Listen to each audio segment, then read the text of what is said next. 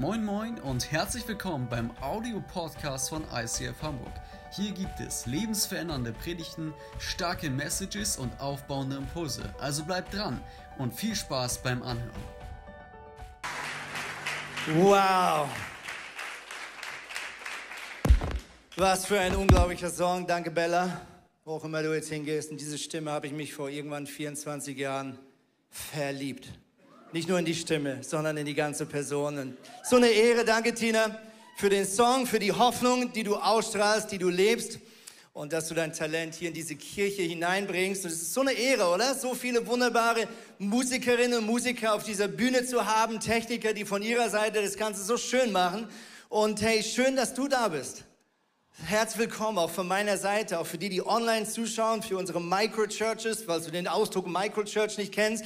Das sind kleine Häuser, Wohnungen, wo Menschen ihre Häuser auftun und sagen, wir schauen online zusammen Gottesdienst von zum Teil irgendwo oben an der Ostseeküste. Und es ist mega cool, dass auch ihr am Start seid. Wir wünschen euch allen frohe Ostern. Und in der Kirche begrüßt man sich ja an Ostern immer folgendermaßen. Der Herr ist auferstanden.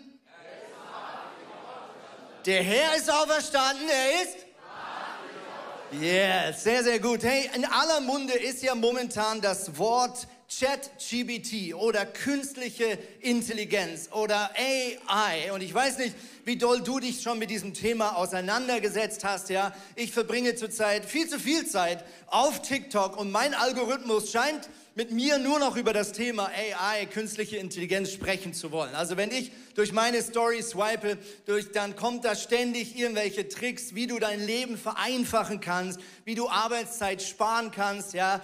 Und die einen machen sich Sorgen, äh, Elon Musk ist besorgt, habe ich gelesen, ja. Andere finden es einfach nur genial. Ich habe gehört, es gibt Leute, die ihre Bachelorarbeit ein bisschen beschleunigen oder vereinfachen mit künstlicher Intelligenz. Ich habe gehört von Leuten, die sagen, ich muss nicht mehr alles selber entwickeln, coden, das macht jetzt ChatGPT für mich und ich kann zwei Stunden später aufstehen und zwei Stunden früher wieder nach Hause gehen. Und ich habe mir überlegt, warum sollte ich als Pastor nicht auch irgendwie davon profitieren?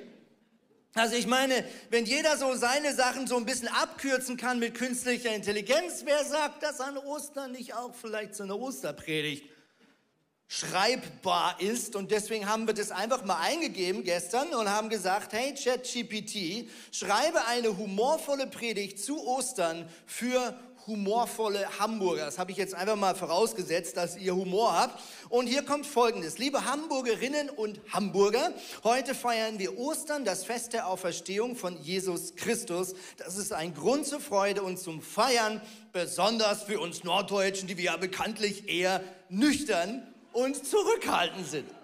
Aber wenn ich ehrlich bin, fällt es mir als Prediger schwer, über die Auferstehung zu sprechen, ohne an Hamburger Spezialitäten zu denken.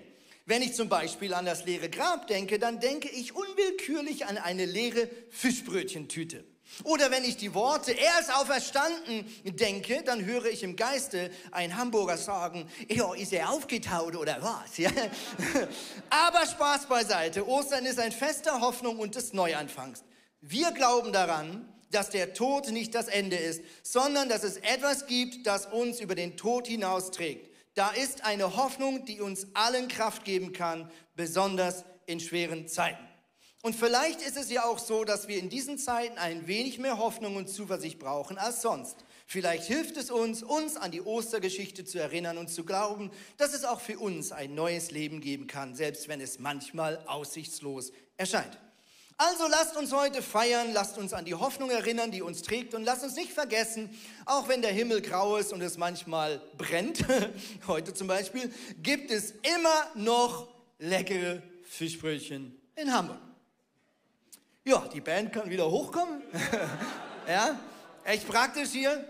Ja, aber was mich wirklich ermutigt hat, äh, ist die Tatsache, dass ChatGPT offensichtlich gläubig ist weiß nicht, ob ihr das gemerkt habt, weil er sagt oder sie sagt oder sie es sagt, niemand weiß es so genau, wir glauben daran, dass der Tod nicht das Ende ist. ChatGPT, künstliche Intelligenz, scheint es für sinnvoll zu erachten, an Gott zu glauben. Großartig, oder? Einen Glaubensbruder oder eine Glaubensschwester oder ein Glaubenscomputer hier irgendwo, wo auch immer der Server gespeichert ist. Spaß beiseite, wir wollen wirklich die nächsten paar Minuten ganz ehrlich äh, miteinander anschauen, was feiern wir eigentlich an Ostern so genau? Was ist eigentlich das, was Christen überall auf diesem Globus heute zusammenbringt, was sie so dankbar macht? Was ist diese Botschaft von diesem Kreuz, was wir hier auf der Bühne haben? Karl Barth, ein berühmter Theologe, hat mal gesagt, wer die Osterbotschaft gehört hat, der kann nicht mehr mit tragischem Gesicht herumlaufen und die humorlose Existenz eines Menschen führen, der keine Hoffnung hat. Wow, okay, nochmal, Karl Barth, schlauer Mann. Wer die Osterbotschaft gehört hat, der kann nicht mehr mit tragischem oder traurigem Gesicht herumlaufen und die humorlose Existenz eines Menschen führen, der keine Hoffnung hat. Wow, was für eine Ansage. Also offensichtlich scheint dieses Kreuz hier viel Gründe zu liefern zum Feiern, um mit Hoffnung und breiten Schultern und einem Lächeln im Gesicht nach vorne zu schauen, auch wenn auf dieser Erde und in deinem und meinem Leben vielleicht nicht alles rund läuft, wie es du dir vorstellst. Und deswegen möchte ich mit euch in die Bibel reinschauen und ganz praktisch schauen, was hat Jesus vor über 2000 Jahren, der Sohn Gottes, an diesem Kreuz vollbracht. Wir haben vorhin gesungen, es ist vollbracht. Was hat er denn da zu Ende gebracht? Was hat er denn da ganz konkret erreicht? Ich meine, als die Menschen damals auf dieses Kreuz blickten und da dieser tote Körper von Jesus hing, da sah das ja nicht nach einem Sieg aus. Das sah ja jetzt nicht nach irgendeinem großen, krassen Durchbruch aus und nach dem Motto, oh, so sieht ein Sieger aus. Nein, da, sah, da hing vermeintlich jemand, der verloren hat. Und die Leute waren enttäuscht, fassungslos.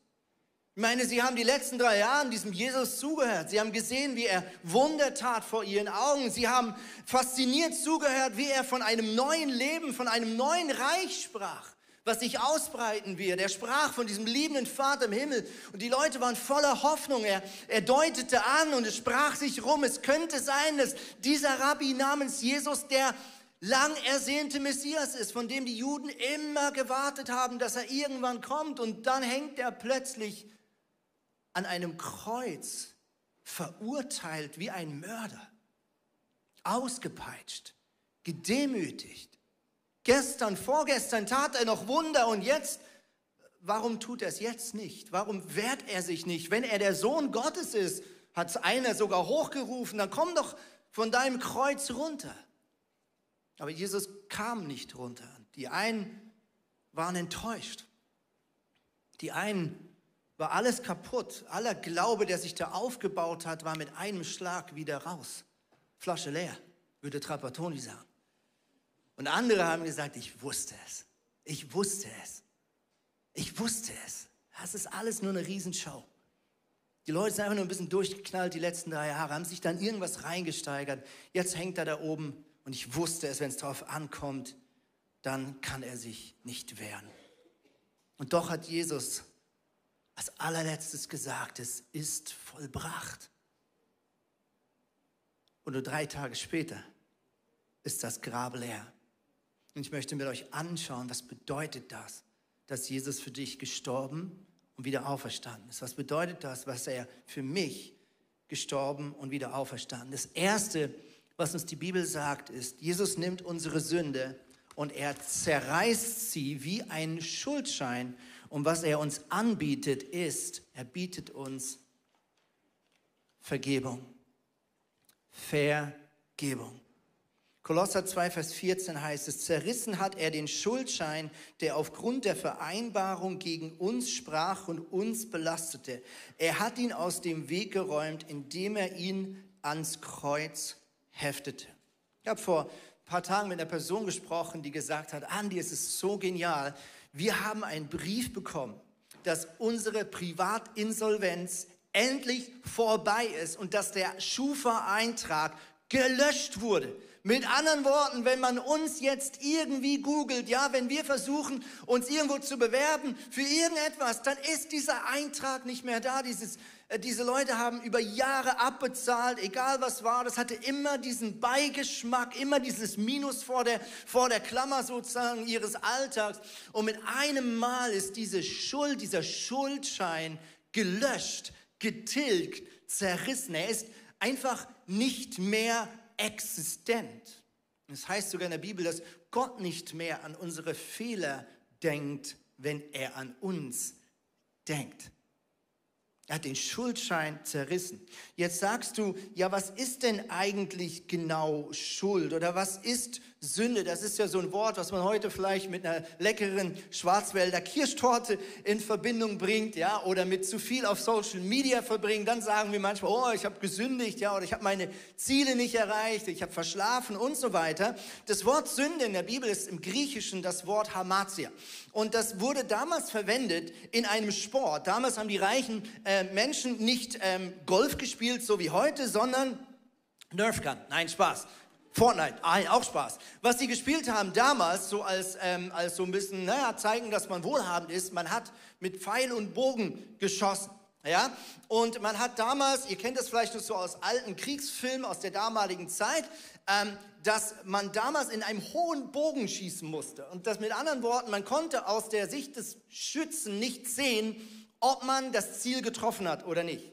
Und dementsprechend stand da so ein Haussklave, ähm, der hatte den tollen Job, direkt neben der Zielscheibe zu stehen und zurückzurufen, ob man getroffen hat oder nicht. Okay, wir wollen das mal ganz praktisch ausprobieren miteinander. Da hinten steht die wunderbare Emma, ja, und Emma ist jetzt sozusagen meine, also sie hält die Zielscheibe und ist gleichzeitig jetzt diese, äh, ja, beauftragte Person. Und ich versuche mal, bis zu Emma zu schießen. Mal schauen, ob das klappt. Hamazia hat sie jetzt gerufen. Warum rief sie das? Weil sie sagt, Zielverfehlung, du hast das Ziel nicht getroffen. Ich würde mal sagen, ein, ein Versuch habe ich noch, oder?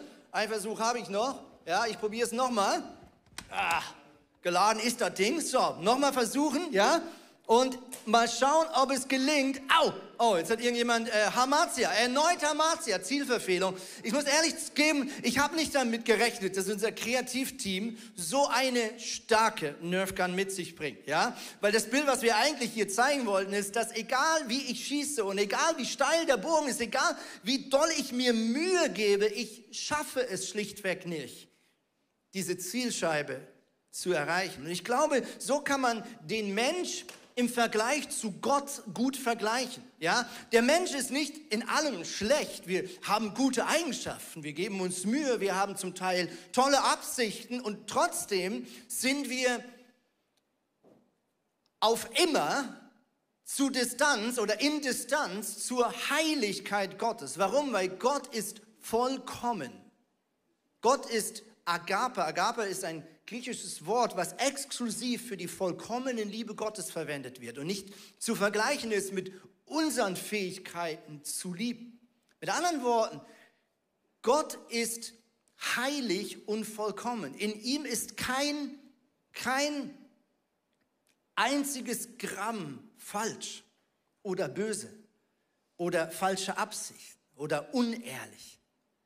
Da ist keine Missgunst, keine kleinste Form von destruktiven Absichten.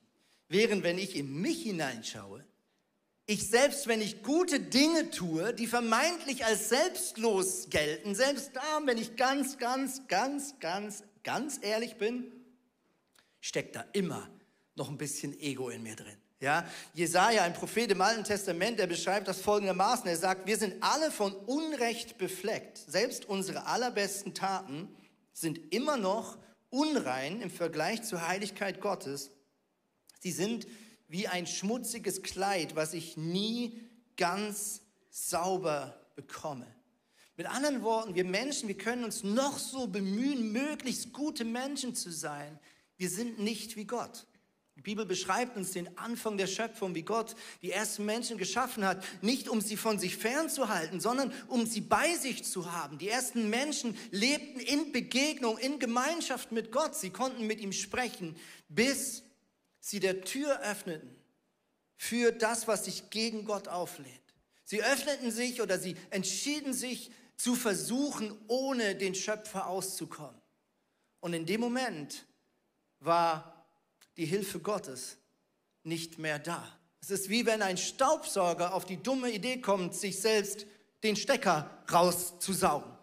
Ja, du bist zwar dann einen Schritt weiter, aber leider falsch abgebogen. Und Jesus bietet uns an, durch diesen Tod und die Auferstehung, dass er unseren Schuldschein, das, was unser Leben belastet, die, die Summe aller Fehler, die wir getan haben oder irgendwann noch tun werden, ein für alle Mal auf sich zu nehmen. Er übernimmt sozusagen komplett deine Schulden, damit du frei von Schuld wieder durch dein Leben gehen kann. Zweitens, der zweite Tausch, den Gott dir anbietet, ist, er nimmt deine und meine Krankheit und er zerstört und zerreißt sie und er bietet dir Heilung. Heilung kann bedeuten, dass du körperlich Heilung brauchst. Heilung kann bedeuten, dass du seelisch Heilung brauchst. Wir in dieser Kirche, wir sagen manchmal einen provokanten Satz. Der lautet wie folgt, Gott heilt immer. Wow. Gott heilt immer? Moment mal, mir fallen sofort zwei Leute ein, für die ich gebetet habe und die gefühlt nicht geheilt wurden. Gott heilt immer, aber es ist seine Sache, ob er auf natürlichem oder übernatürlichem Wege heilt.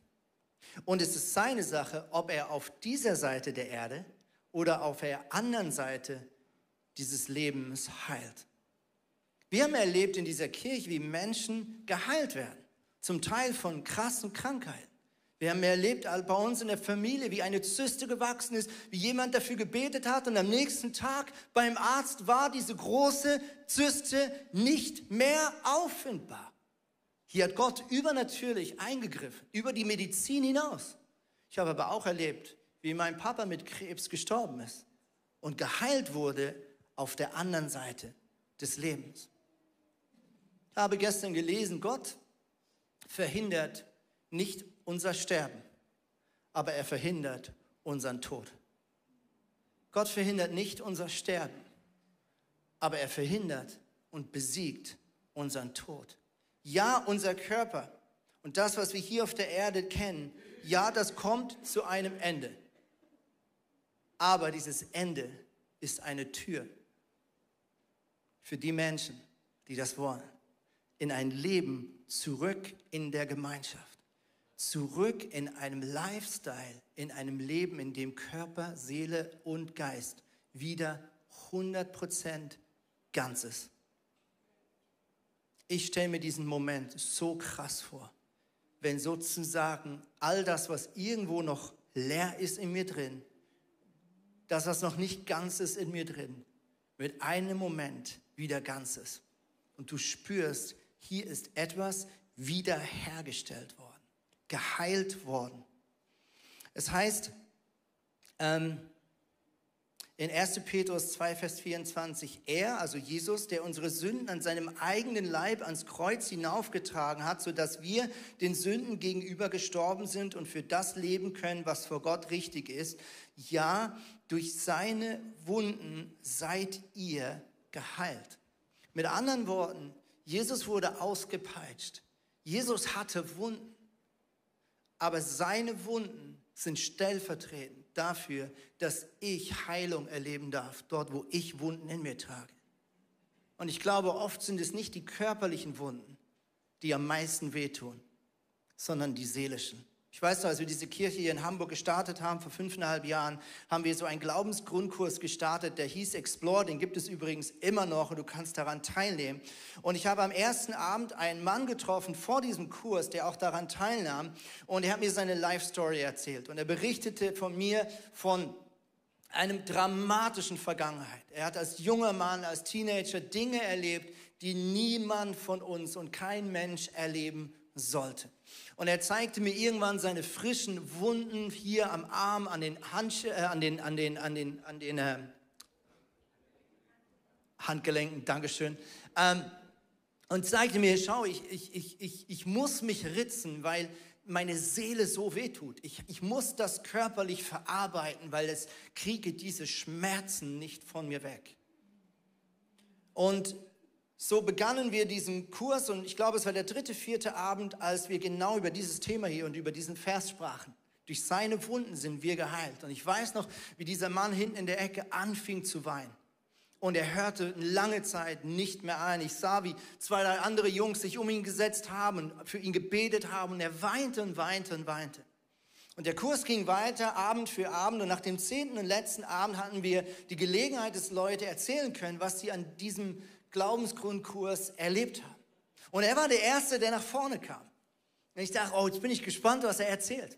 Ja, und er erzählte, wie er an diesem Abend zum ersten Mal Jesus diesen Schmerz geben konnte. Das erste Mal sozusagen seine Wunden, diesen Schmerz, den er sonst von Jesus ferngehalten hat, das erste Mal Jesus hinhalten konnte, wie so ein Splitter, wo du sagst, ich weiß, der gehört da nicht hin, aber ich will auch nicht, dass du ihn rausziehst, weil ich habe Angst, dass es noch mehr wehtut. Und das erste Mal hat er diese Schmerzen Jesus hinhalten können.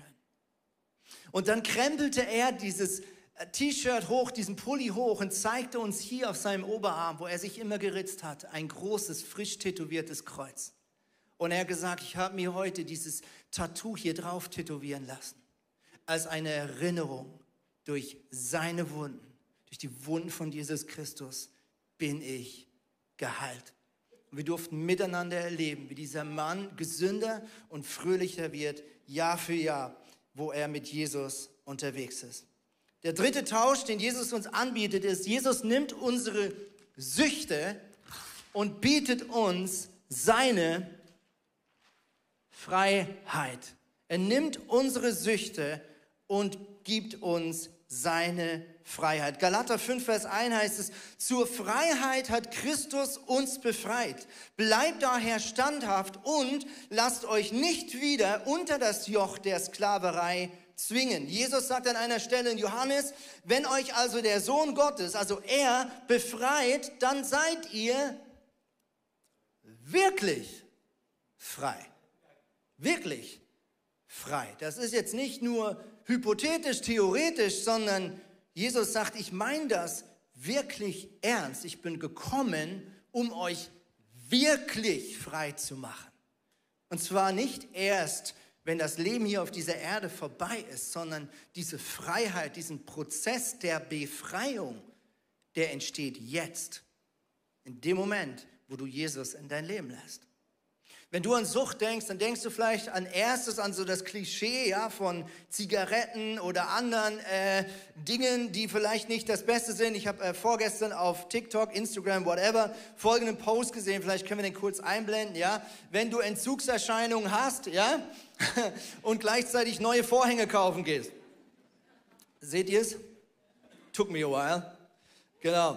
Ja, wenn du mit Entzugserscheinung neue Vorhänge kaufen gehst. Das ist so das Klischee, ja, wenn wir an Süchte denken, die Zigarette oder andere Dinge. Ähm, aber ganz ehrlich, ich glaube, es gibt manchmal Süchte in unserem Leben, die sind vielleicht schädlicher und unter denen leiden wir mehr als unter einer nicht so gesunden Zigarette. Und ich würde das mal beschreiben mit negativen Verhaltens- oder Denkmustern.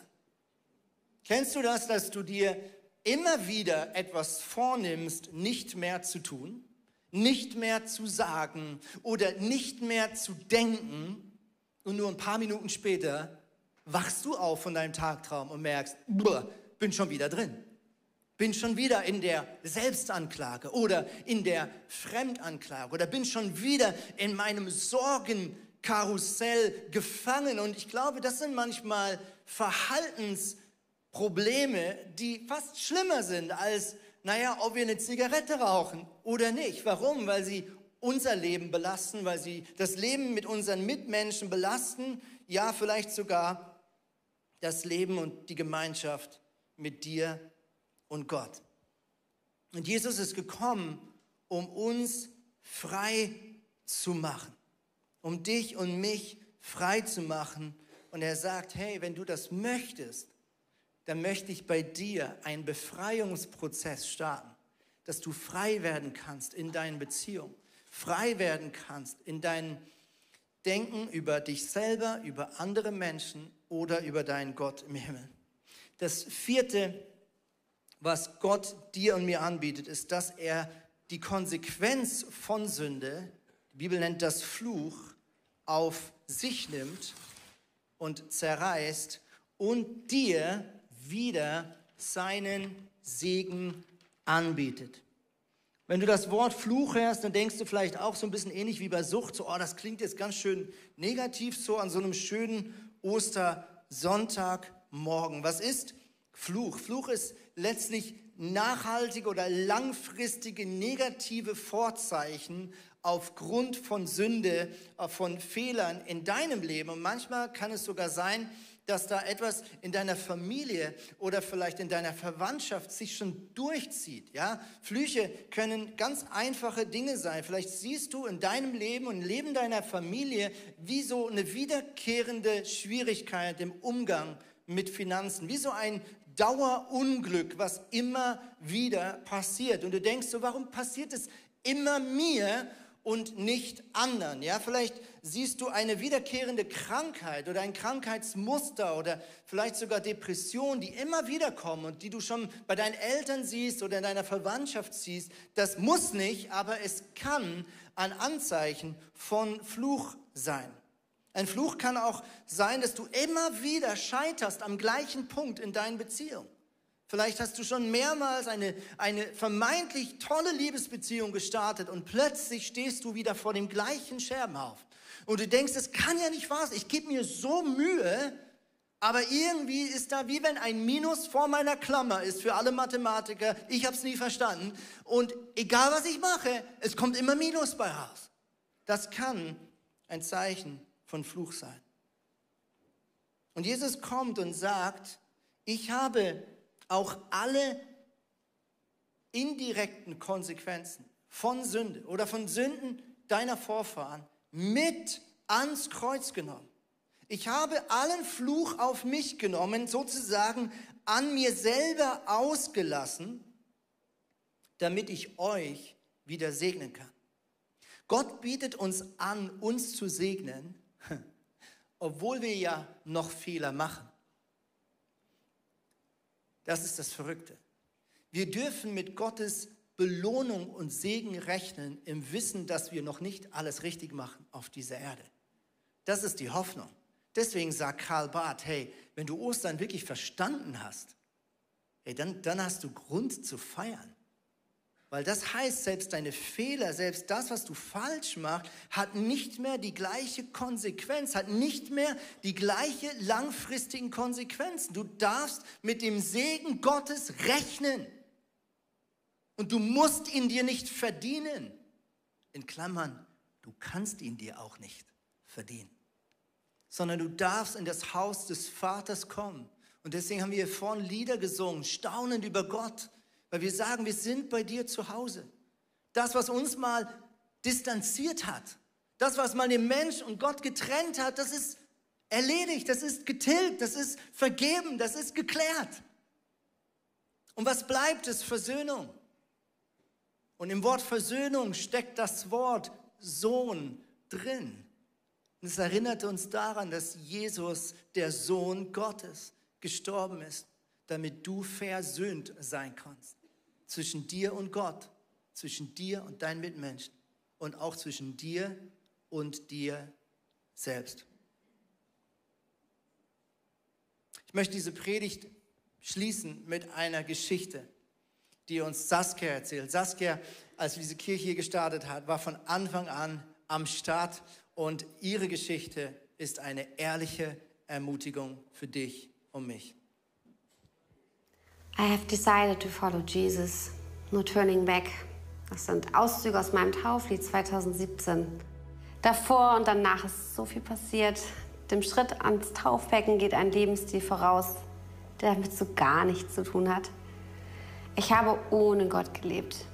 Geendet hat es schließlich in einer zerbrochenen Ehe, mit einem gebrochenen Herzen und einer Mauer an Selbstzweifeln und Ängsten bis ich an den Punkt kam, wo ich nie sein wollte und an dem ich nur noch auf die Knie gehen konnte, vor Last und Leid und Schmerz, aber gleichzeitig auch vor Ehrfurcht vor seiner Liebe und Größe.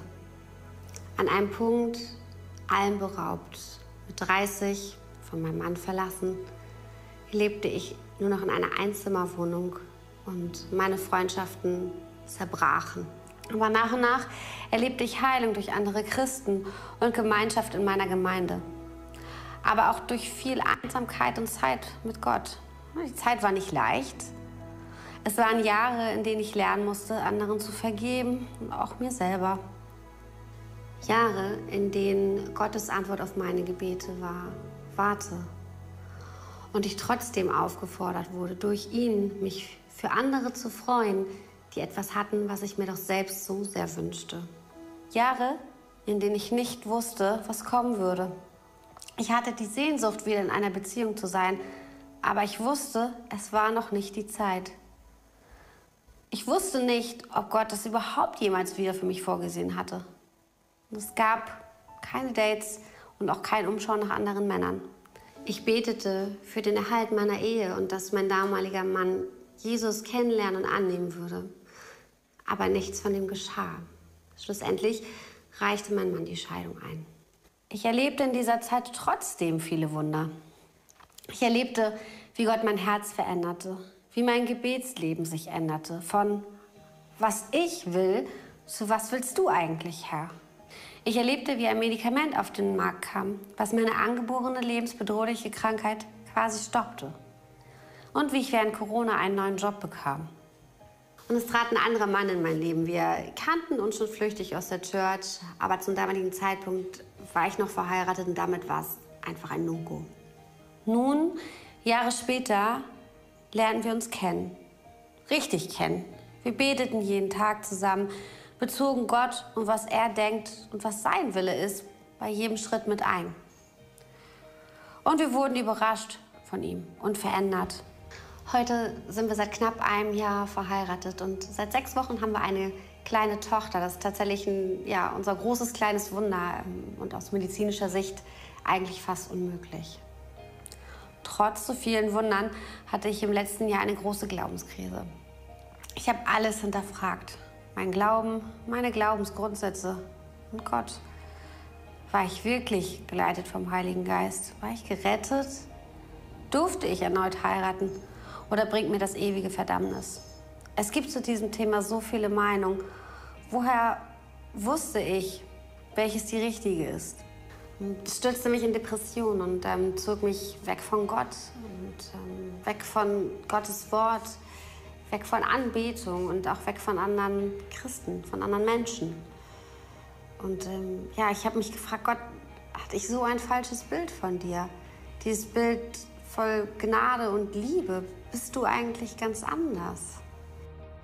Ja, heute ist noch nicht alles wieder gut. Die Zweifel sind nach wie vor wie ein Dorn in meinem Herzen. Sie sind leiser und seltener geworden, ja. Und es mischt sich auch wieder Hoffnung dazwischen. Ich hoffe, dass ich eines Tages wieder wirklich frei sein kann, von Herzen frei. Bis dahin singe ich wieder Anbetungslieder.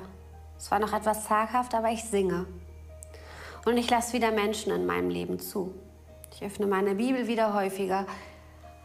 Demütig hat mich diese Zeit werden lassen. Gnade habe ich in der Zeit neu kennengelernt und ich bete, dass ich sie so weit begreifen kann, dass sie mein Herz zur Ruhe bringt. Ich habe Sehnsucht nach einer echten und puren Beziehung zu ihm nichts Gehyptes. Und ich möchte kein Superchrist sein, der alles richtig macht. Ich möchte einfach nur eine Erkenntnis und eine Weisheit darüber, dass es letztlich nur auf ihn und sein Kreuz ankommt. Yes. Wow. Danke, Saskia, für deine ehrliche Geschichte. Und ich glaube, die ehrlichen Worte von Saskia erinnern uns daran, dass wir Ostern immer und immer und immer wieder brauchen.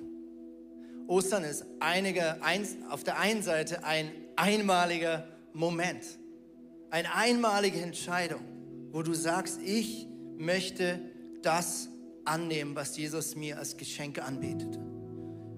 Das Einzige, was so wahnsinnig nervt, ist, du kannst nichts dafür tun. Jesus tut alles für dich, beziehungsweise er hat schon alles getan. Ostern ist einerseits eine einmalige Entscheidung und gleichzeitig eine Entscheidung und ein Angebot, was du immer wieder brauchst. Und der Prozess zwischen frei sein und frei bleiben und vielleicht in gewissen Bereichen des Lebens wieder zurückzukommen in ein Mindset der Gefangenschaft. Es ist ein Prozess. Und Gott kämpft dafür und hat alles getan, dass wir in der Freiheit bleiben können.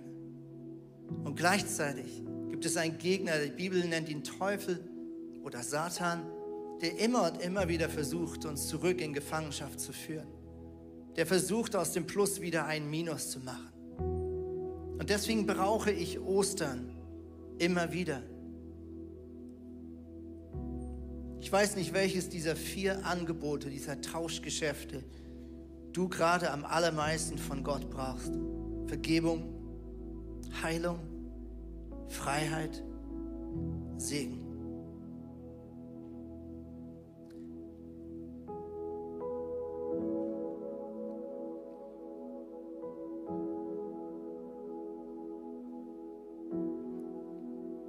Lass uns einen Moment die Augen schließen. Und wir schließen im Gebet die Augen, weil wir sagen, es geht jetzt nicht um mich und andere, sondern es geht nur um mich und Jesus. Und ich möchte dich heute fragen, egal ob du Jesus noch gar nicht kennst oder schon ganz lange kennst, egal ob dein Leben mit Jesus gerade gewaltig genial ist oder total frustrierend, wo brauchst du gerade Ostern in deinem Leben?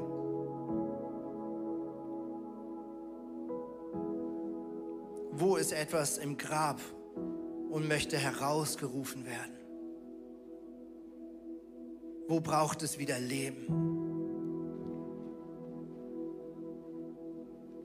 Und ich möchte dich jetzt einladen, dass du Gott das sagst, was du brauchst. Dass du es beim Namen nennst. Du kannst dir das ganz bildlich vorstellen vor deinem inneren Auge, dass du etwas ablegst, was du Jesus abgibst an diesem Kreuz, für das er gestorben ist, was er mitnimmt ins Grab. Und dann kannst du dich an dieses Grab stellen, wo Jesus wieder rauskam nach drei Tagen. Rauskam mit seinem Segen, rauskam mit seiner Heilung, rauskam mit seiner Vergebung. Und dann kannst du dir ganz bildlich Jesus sagen, was nehme ich als Geschenk an heute Morgen? Egal, ob du zu Hause bist, in der Microchurch, egal, ob du hier im Saal bist, was möchtest du Jesus abgeben und was möchtest du von Jesus dir schenken lassen? Ich möchte einen kurzen Moment einfach leise sein und ich lade dich ein, das jetzt beim Namen zu nennen, es bildlich zu machen, es abzulegen und dann zu empfangen weil deine Hände leer sind, weil dein Leben Raum hat.